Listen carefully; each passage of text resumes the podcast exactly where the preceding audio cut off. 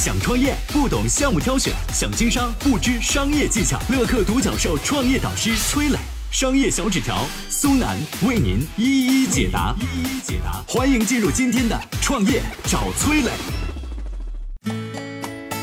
贫穷会影响你的智商吗？如何去打破困境带来的困境循环？创业导师崔磊，乐客独角兽创始人，天使投资人，众多高校特聘创业导师，全网粉丝超过一千万，创办创业找崔磊栏目。有请崔磊，有请崔磊。贫穷会影响智商吗？二零一三年，美国经济学家在印度做了一项实验，实验对象呢是印度的甘蔗农民。农民们收入比较低，绝大部分的年收入都来自于甘蔗丰收之后，这意味着他们一段时间相对宽裕，一段时间比较贫穷。研究人员在这两个不同的时期对农民进行了智商测试，居然发现经济宽裕时的农民比捉襟见肘时期的智商测试高出十四分。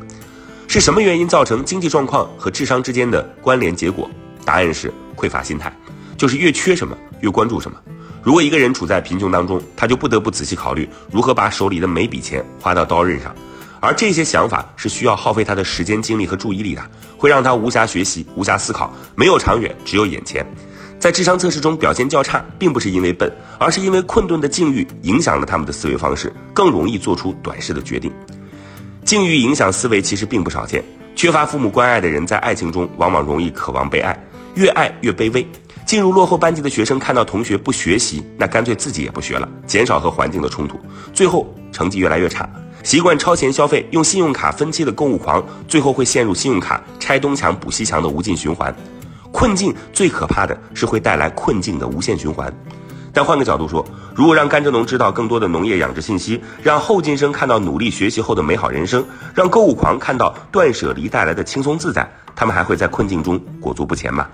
所以啊，用外界新的信息来打破之前的惯性思考，是走出贫穷陷阱的第一步。